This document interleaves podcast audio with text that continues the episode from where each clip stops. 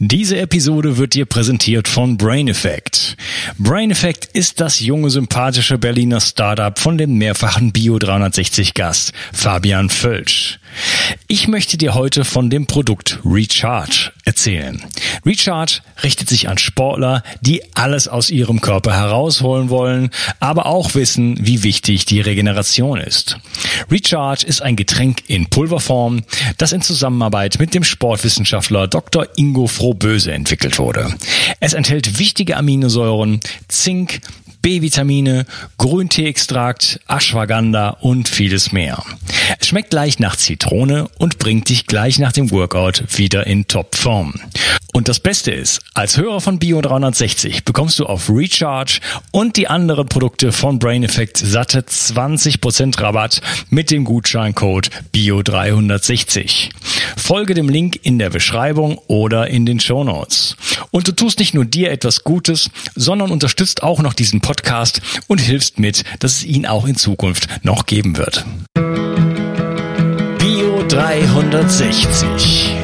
Zurück ins Leben. Komm mit mir auf eine Reise. Eine Reise zu mehr Energie und fantastischer Gesundheit.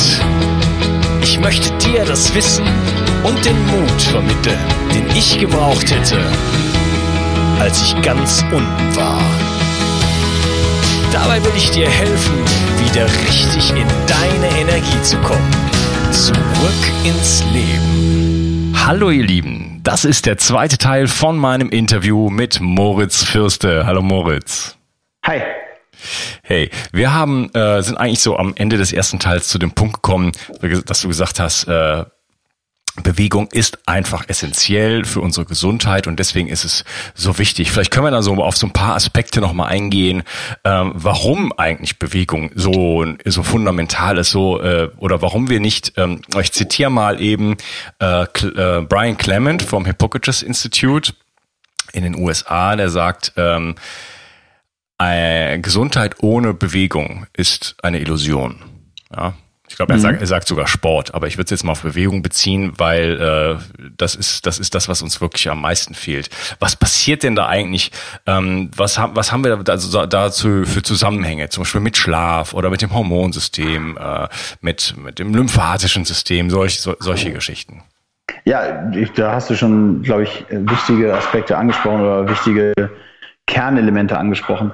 Also grundsätzlich ist es ja erstmal so, dass Bewegung an sich dafür sorgt, dass man ein viel größeres Wohlbefinden im Körper hat. Das ist sowohl mental, da haben wir eben schon ein bisschen drüber gesprochen, äh, aber natürlich auch tatsächlich äh, physisch.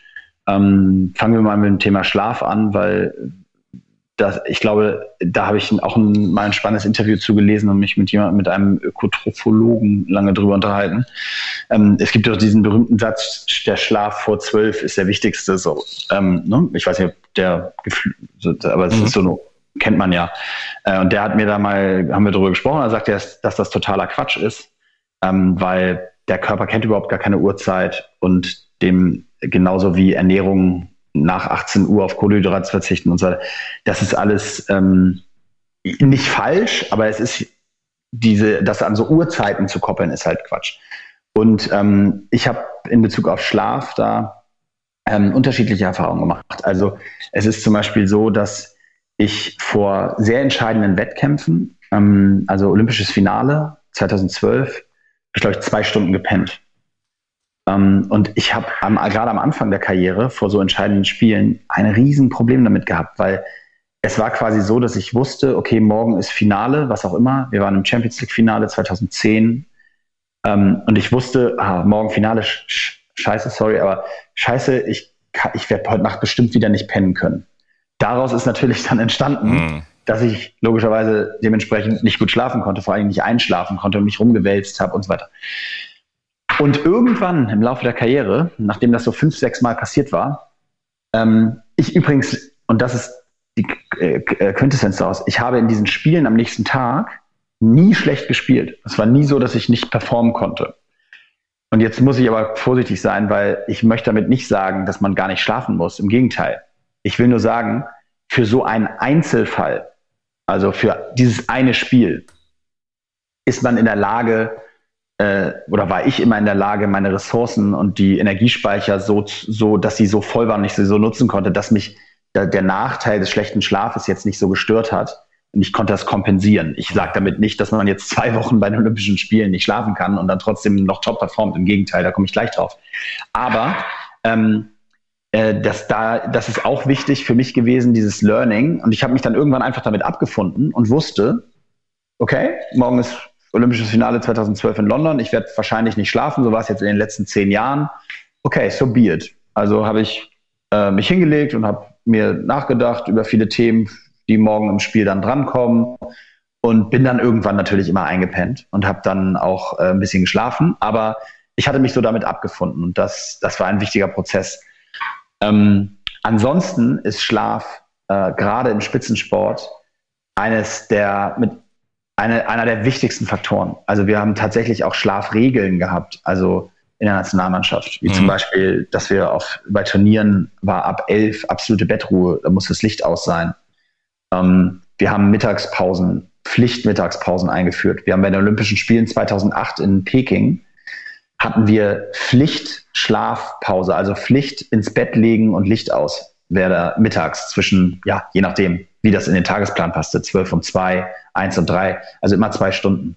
Okay. Ähm, äh, einfach nur, weil uns wir als Team erkannt hatten oder vor allen Dingen dann das Trainerteam eben auch uns das, äh, uns das vorgeschrieben hatte, zu sagen, pass auf, wir brauchen diese Schlafphasen, die braucht der Körper, ähm, um gut zu regenerieren und dann wieder in der Leistung, Lage zu sein, Topleistung zu bringen. Also was das Thema Schlaf angeht, haben wir uns tatsächlich sehr, sehr intensiv in der Karriere mit, damit beschäftigt, wie man ihn optimal nutzt, um Bestleistung rauszuholen. Mhm. Ja, wir haben ja viele Faktoren, die auch den Schlaf heutzutage äh, schädigen sozusagen, die äh, die Blaulichteinstrahlung durch unsere Monitore und äh, und alle möglichen modernen Leuchtmittel inklusive LEDs. Man hört so, dass Profisportler teilweise mit Alufolie und ähm, und Isolierband äh, in die Hotels gehen und dann erstmal komplett alle Fenster komplett schwarz machen und alle, äh, das mache ich übrigens auch, ein kleines Isolierband, alle LEDs, die auf irgendwelchen Klimaanlagen und Fernsehgeräten, die man nicht ausstellen kann, äh, abkleben und so weiter. Ist das so eine Praxis, die du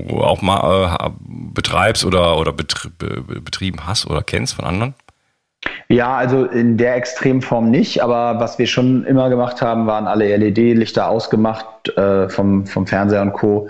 Ähm, wenn dann, wenn dann äh, mal so ein Feuerlöscher oder sowas an der Decke geblinkt hat, dann haben wir den auch mal mit einem Tapestreifen abgeklebt, so. Mhm.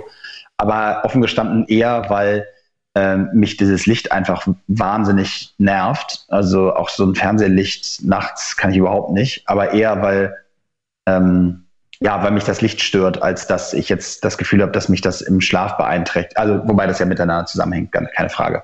Ähm, aber genau, also äh, sowas, sowas habe ich schon auch gemacht, ja. Mhm, okay.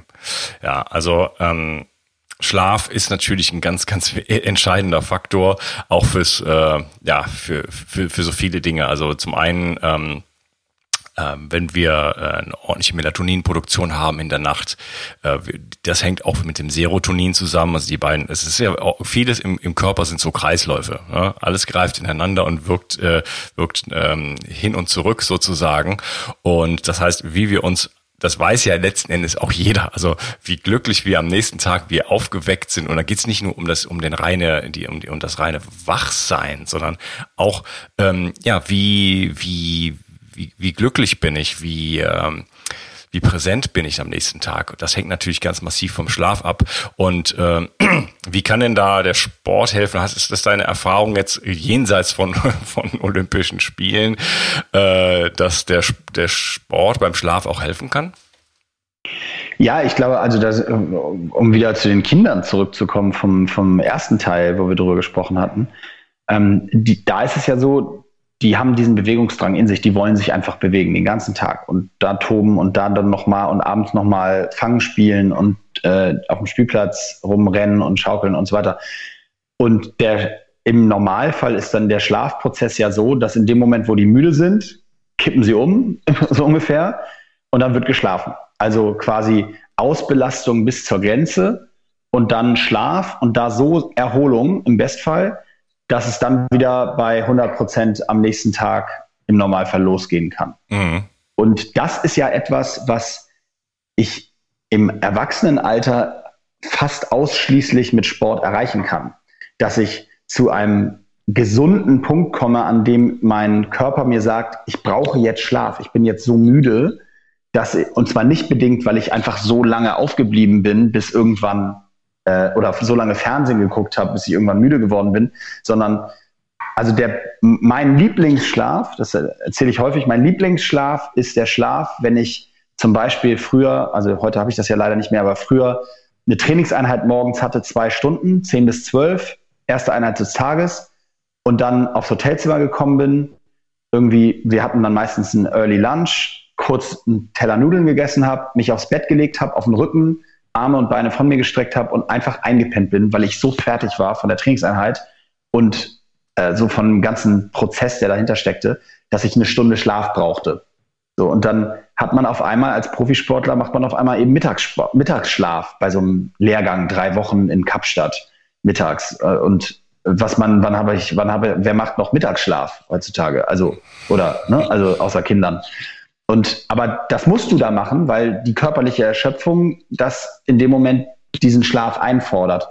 Und ich, da, also das ist immer so, so versuche ich es immer zu schildern. Das ist eigentlich so der, das Schönste, wenn der Tag und die Bewegung, die man am Tag gemacht hat, so ein automatisches, so einen automatischen Schlafimpuls quasi hervorruft dass der Körper sagt, ey, Junge oder leg dich ins Bett, es ist Zeit, äh, die, die Speicher aufzu, aufzufüllen und, und äh, zu schlafen, weil das ist auch klar, der Körper regeneriert mit Abstand am besten im Schlaf äh, und zwar in der Tiefschlafphase. Ähm, also man kann so viel, so viel über Ernährung und alles diskutieren, das ist auch alles Teil der Geschichte, keine Frage, aber Schlaf ist der wesentlichste Punkt, um, um wirklich regenerieren zu können.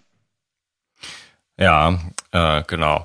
Ja, das ist ein ähm, wichtiger Punkt, auch den du da ansprichst. Also indem ich ähm, tagsüber tagsüber mich viel bewege, ähm, Sport reinbringe und so weiter, bin ich dann in der Lage, besser zu schlafen. Wenn ich besser in, in, schlafe, dann habe ich bin habe ich natürlich viel mehr Energie, um wieder mich am Tag mehr zu bewegen. Ne? Das ist äh, Eben, das, was ich genau. meinte. Das beißt sich immer so ein bisschen die Katze in den Schwanz. Und umgekehrt kann man auch immer in so eine in so eine äh, Abwärtsspirale geraten, wo man äh, vielleicht schlecht schläft und dann ist man am Tag tagsüber, dann hat man keine Energie, dann kann man sich gar nicht vorstellen, überhaupt irgendwie sich zu bewegen oder Sport zu machen und so weiter. Und dann schläft man noch schlechter und so weiter. Ne? Also ähm, das ist halt definitiv sinnvoll, sich da ähm, in so einer solchen Spirale eventuell versucht, da, da gegen den Strom zu schwimmen und äh, da so einen, so einen Punkt zu erreichen, wo man einfach wieder in Bewegung kommt. Und auch wenn es einem nicht so gut geht, äh, kann man natürlich viel machen, zum Beispiel mit, mit Spaziergängen oder auch längeren Spaziergängen und auch Mini-Trainingseinheiten. Ne? Also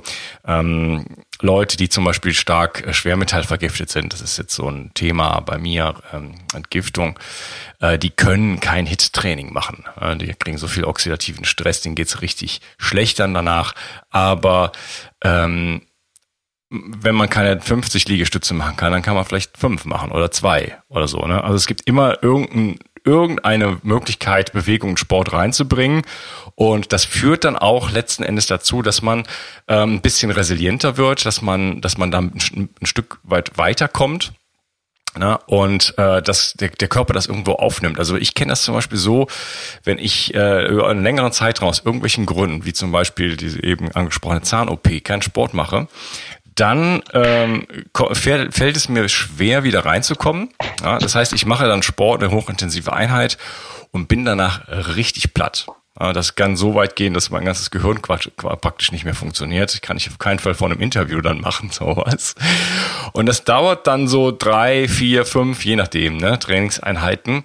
Und dann plötzlich hat sich mein Körper wieder darauf eingestellt und dann passiert genau das Gegenteil. Ich mache dann Sport und obwohl ich physisch erschöpft bin, fühle ich mich gigantisch danach, ne? weil einfach mein, mein Cortisolspiegel oben ist, äh, Dopamin ist oben und so weiter und ähm, äh, das führt einfach dazu, dass ich mich, dass ich mich wohlfühle, dann letzten Endes besser schlafe und so weiter und so fort. Ja, das ist der Kreislauf, genau. Es ist, ähm, du hast es ja auch vorhin schon gesagt, äh, oder das größte Problem ist eigentlich, wenn man zum Beispiel, jeder kennt das, man hat schlecht geschlafen und ist wirklich müde und hatte, hatte sich eigentlich vorgenommen, zum Sport zu gehen oder Sport zu machen morgens macht's nicht, weil man sich so müde fühlt. Und das ist schon der Beginn des Negativstrudels. Ja. Ähm, weil das dann eben wiederum dazu führt, dass der Tag im Zweifel äh, hart wird oder zumindest eben nicht, nicht, man nicht so auf, die, auf den Pegel kommt, wo man eigentlich sein will. Und dann schläft man dementsprechend wieder schlechter. Dann im Zweifel ernährt man sich an solchen Tagen auch noch schlechter. Ernährung eben, wie gesagt, auch ein ganz wesentlicher Faktor äh, dabei ist. Ähm, wenn man sich dann eben doch sagt, keine Ahnung, äh, ist es eben doch nochmal die Pizza zur Belohnung abends, anstatt äh, äh, weil man ja so einen harten Tag hatte und dann äh, gibt es noch ein Glas Wein dazu und dann schläft man, gut, vielleicht schläft man dann davon ein, aber äh, ja, das ist, ist ein Strudel, genau. Ja, du hast jetzt gerade äh, Ernährung angesprochen. Wie wichtig ist denn überhaupt Ernährung äh, für dich so generell? Wie, wie sieht das als, als, als Leistungssportler aus? Ist, ist man da immer nur Nudeln oder wie sieht das aus? Nee, ähm, also wir haben schon, äh, es gab schon, wir, eigentlich haben wir eine ich glaube, wir haben eine sehr gesunde, im wahrsten Sinne des Wortes, Art und Weise der Mechanik dahinter gehabt. Also bei uns war es so, wir haben gewisse Werte sehr, sehr regelmäßig, also so alle vier Monate abgeprüft äh, oder wurden bei uns abgeprüft. Also das geht von ähm, tatsächlichen Fitnesswerten aus, also im Kraftbereich und im Laufbereich, äh, Sprintbereich, aber auch ähm, bei Sachen wie Körperfett, Body Mass Index und solchen Geschichten. Ähm, und das aber jetzt gar nicht, es gab jetzt nicht Beispiel 10% Körperfett ist gut und das müssen jetzt alle erreichen, sondern es war halt sehr individuell. Also wenn jetzt ich, keine Ahnung, ich hatte meistens so 11,5% Körperfett oder so, das war, das war so Schnitt. Und wenn ich elf hatte, war ich gut. Und wenn ich zwölf hatte, war ich, also nicht gut, sondern war ich für meine Verhältnisse gut. Und wenn ich zwölf hatte, war ich für meine Verhältnisse schlecht. So, und das haben wir halt einfach alle vier Monate abgeprüft und dementsprechend musste jeder, ähm, äh, dementsprechend musste jeder sich sozusagen an seinem eigenen ähm, an seinen eigenen Vorgaben orientieren. Also das heißt, ich hatte keinen Ernährungsplan, in dem stand, du darfst jetzt nie einen Burger essen oder eine Pommes, sondern ich hatte diesen viermonatlichen Test, bei dem ich performen musste äh, und den ich eben auch nicht, wo ich auch nicht schummeln konnte. Und ich konnte in dem Rahmen aber für mich selbst entscheiden, wie ich zu diesen Werten komme. So, ist ja ganz klar, wenn ich jeden Tag Fastfood esse, dann wären meine Werte abgesunken und dann hätte ich vom Trainer auf die Mütze gekriegt. Mhm. So, und ähm, das hat mir sehr gut gefallen, weil es mich nicht in so ein Korsett gedrängt hat und weil ich deswegen so ein bisschen selbst entscheiden konnte, wie ich mit dem Thema umgehe. Das heißt dann im, zu meiner vollaktiv, zu der vollaktiven Zeit heißt das dann eben auch, äh, ich kann auch abends mal Alkohol trinken und ähm, äh, das so in meinen Plan einbauen. Wenn ich das zweimal die Woche mache, dann ist klar, die Werte werden schlechter und ich kriege wieder auf den Deckel. Und ähm, insofern war Ernährung immer ein sehr wichtiger Part, weil man sich natürlich damit automatisch beschäftigt hat. Aber es war eben, wir haben es eben auch nicht so sehr auf die Spitze getrieben, dass man jetzt so einen äh, asketischen Ernährungsplan umsetzen muss, ähm, dem man dann im Zweifel nicht immer gerecht werden kann, weil irgendwas kann ja immer dazwischen kommen. Und dann hat man, ich bin auch kein Fan von so Cheat Days oder sowas, weil Cheat Days, also wenn man so einen Plan hat, dann sind Cheat Days ja nichts anderes als das, was der Name sagt nämlich äh, betrügen. Und ähm, da bin ich eher ein Fan davon, seinen eigenen Stil zu entwickeln, wo dann ein Cheat Day ein ganz normaler Day ist, weil man ihn einfach in den, in den Plan für sich so integriert. Ähm, um deine Frage mit den Nudeln noch zu beantworten, ja, wir haben schon tatsächlich sehr intensiv darauf geachtet, ähm, dass wir gerade bei Turnieren ähm, äh, da, also wir haben immer gesagt, die Kohlenhydratspeicher nach dem Wettkampf oder nach dem Training schnell auffüllen sowohl über ähm, Nahrungsergänzung als auch über tatsächlich die klassischen Nudeln oder Kartoffeln oder Reis. Und ähm, da möglichst dann so in der Stunde oder den zwei, anderthalb spätestens so nach dem Spiel das jeweils oder nach dem Wettkampf das ähm, aufzufüllen. Ähm, aber ansonsten hat es, glaube ich, gerade, also wenn ich jetzt dann wieder vom Trainingslager weg zu Olympischen Spielen denke, da hat es auch ganz, ganz viel mit Wohlfühlen zu tun. Also wir haben da auch immer gesagt, du musst jetzt bei den Olympischen Spielen nicht zu McDonalds laufen, weil tragischerweise gibt es im Olympischen Dorf tatsächlich immer ein McDonalds, wo man sich auch fragt, so. Ja, äh, das ist tatsächlich wahr und das ist der auch ist auch richtig voll. Mal so ein kleiner Nebenkommentar. Ähm, ich habe seit 2004 auf fast allen Olympischen Spielen äh, gearbeitet. Also wir waren dann oft in derselben Stadt, du und ich. Ja. ich war auch in Beijing und ich war auch in London und so. Hab da Usain Bolt äh, gesehen und ähm, äh, das heißt, ich habe da immer gearbeitet und ich war auch schon häufiger im äh, Olympischen Dorf, das letzte Mal hier in äh, Korea. Und da ist tatsächlich dann ein großes McDonalds-Zelt und es ist voll mit Leuten, also mit jungen Sportlern im Grunde genommen. Immer. Also von, wir, ich habe zum Beispiel äh, in, in Rio jetzt, wollte ich morgens immer gerne ähm, einen, einen Kaffee mir da holen. Und also ich habe so, wir hatten so eine Morgenroutine und ein, mein Zimmerpartner und ich wollten immer einen Kaffee und einen Croissant äh, gerne beim, bei McDonalds holen, weil, also wir jetzt keine Werbung für die machen, aber äh, das ist, ähm, ähm, das ist einfach lecker und ich mag das und das, äh, also da so ein Kaffee morgens, das war immer so ein bisschen Routine. Und als das war die ersten vier Tage kein Problem. Und weil wir sind immer sehr, sehr früh da, ne? wir sind immer so eine Woche vor den Olympischen Spielen, bevor die Öffnungsfeier ist, schon da, zur Akklimatisierung und so weiter. Und dann drei, vier Tage vor der Öffnungsfeier zogen dann alle anderen Athleten ein und ab dann haben wir keinen einzigen Morgen mehr uns einen Kaffee da holen können. Weil die, ja, der hat um neun aufgemacht und ab Viertel vor neun war dann eine Schlange von 80 Metern. Mhm. Und ähm, das war natürlich nicht nur, und das ging dann den ganzen Tag so. Also als wir dann mit dem Turnier fertig waren, wir haben während des Turniers ansonsten ähm, McDonalds Verbot, aber das haben wir nicht bekommen, sondern das haben wir uns selbst auferlegt. Ähm, nicht, weil man jetzt nicht auch mal zur Not irgendwie ein Chicken Nuggets essen darf, aber weil wir gesagt haben, das ist irgendwie ein gemeinsamer Verzicht und das muss nicht sein und deswegen lassen wir das. Und als wir dann fertig waren mit dem Turnier, war es wirklich so, dass immer der Jüngste ähm, dann irgendwie zu McDonalds gehen musste, wenn wir gesagt haben, am Abend gesagt haben, so, wir wollen jetzt mal ein paar Cheeseburger essen und dann ist der Jüngste dahin und dann, der kam dann zwei Stunden später wieder. Das ist echt tragisch.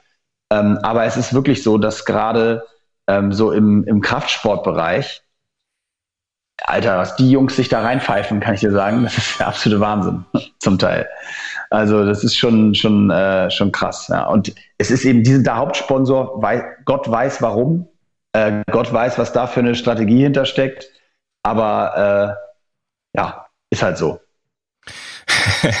ja, ich greife mal auf eine ähm, Community-Frage äh, vor. Äh, die erste, die gekommen ist gestern, habe ich noch schnell äh, reingesetzt in meine Gruppe. Ähm, fragt das Hören, warum ernähren sich Leistungssportler immer noch so schlecht?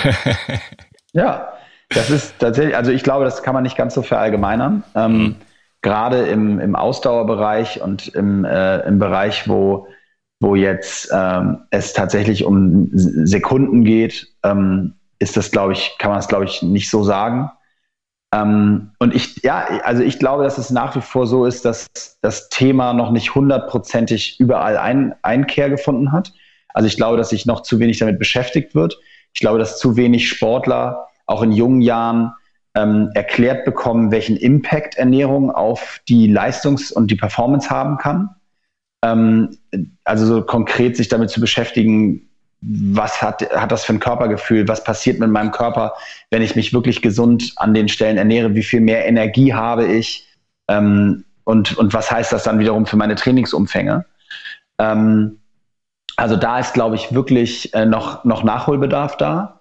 Auf der anderen Seite muss man auch sagen, dass dann gerade in oder dass es dann auch wiederum Sportarten gibt, bei denen das eben dann auch nicht so eine große Rolle spielt. Also äh, und wo das dann dementsprechend auch so ein bisschen im Hintergrund gerät. Aber und trotzdem ist die Frage berechtigt. Es ist nach wie vor nicht so, dass jeder Profisportler mit einem Ernährungswissenschaftler zusammenarbeitet oder jeder Athletiktrainer Ernährung ganz oben auf seinem Plan mit dabei hat neben Training. Ähm, das ist, ist äh, muss man, glaube kann man glaube ich schon so sagen. Ja. Mhm, ja. Ja, bloß noch dieses eigentlich so ein bisschen leicht überholte Paradigma von, von, von, äh, von sehr viel Kohlenhydraten und so weiter. Ich meine, dein Sport ist natürlich sehr glykolytisch in dem Sinne, ne? Äh, ja. viele Sprints und so weiter. Da äh, braucht man es vielleicht dann schon doch eher, aber in vielen anderen Bereichen kann man halt auch eher, ähm, weiß nicht, ob du da ein bisschen firm bist, ähm, den Fettstoffwechsel sozusagen ähm, in Gang bringen, Ketose sind da die Stichworte und so weiter. Also ich persönlich zum Beispiel, aber ich bin kein Sportler, aber ich esse praktisch überhaupt keine Kohlenhydrate und mir bekommt das äh, sehr, sehr gut. Nee, auf jeden Fall. Also es ist ja auch immer so ein äh, Thema, über das viel diskutiert wird. Ich glaube schon, dass ähm, bei, bei den vier Trainingseinheiten, die wir dann in so einem Trainingslager am Tag machen, also da ist es, wie ich eben gesagt habe, insbesondere so gewesen. Wenn wir da so, die erste Einheit ist 6.30 Uhr, die zweite, wie ich eben sagte, so gegen 10 und dann haben wir eine Technikeinheit um 3 und dann haben wir die Abschlusseinheit von 19 bis 21 Uhr. in den Trainingseinheiten, in so einem Trainingslager, das machen wir dann ja drei Wochen, also nicht jeden Tag, aber, aber zwischendurch alle, alle drei, vier Tage ist ein halber Tag frei. Und trotzdem, da verbrennst du so viel, dass du nicht drum rumkommst. Mhm. Ähm, also ich bin kein Ernährungswissenschaftler, vielleicht gibt es auch Methoden, wie man auch da drumherum kommen würde, aber das hat ja auch ein bisschen was mit logistischer, äh, mit logistischer Planung zu tun, wenn dann so 25 Mann nach diesen Einheiten kommen, ausgehungert sozusagen, dann ist es in, an einigen Stellen wahrscheinlich auch, auch einfacher, äh, die, die große Nudelportion oder den Kartoffelpot zu machen. aber nein, ich, äh, mit Sicherheit gibt es auch andere Methoden, aber ich glaube schon, dass das ein noch sehr relevanter Bereich für uns ist. Ähm, aber auch eben nur bedingt. Also wir haben da schon auch so sehr darauf geachtet oder wurde sehr dann von den Köchen darauf geachtet, dass dann zum Beispiel abends äh, wurde sich anders ernährt. Da gab es dann eben nicht nochmal die, äh, die Kohlenhydrat Form. Und übrigens nicht, weil man nicht nach 18 Uhr oder sowas keine Kohlenhydrate mehr essen sollte, sondern einfach, da geht es ja einfach um den Zusammenhang mit dem Schlaf wieder. Ähm, und das, äh, da, da wurde schon drauf geachtet. Ich glaube schon, dass wir das nicht perfekt gemacht haben, aber in, zumindest war es immer Thema. Mhm, das hat ja auch hat, hat auf jeden Fall gereicht bei dir. ja. ja gut, ich meine, wenn man gut dasteht äh, als als junger Leistungssportler, dann hat man natürlich auch einfach noch die Reserven. Ne? Ähm, Richtig, ja. Ja, das ist natürlich irgendwann, äh, also ich bin ja schon ein bisschen älter als du, ähm, irgendwann sind die, muss man halt einfach, muss man verschiedene Dinge einfach richtiger machen. Ähm, ich habe vieles falsch gemacht in meinen frühen Jahren. Ich war nicht sportlich, äh, auch in der Schule nicht und so, ganz im Gegenteil. Ich fand Sport im Albern.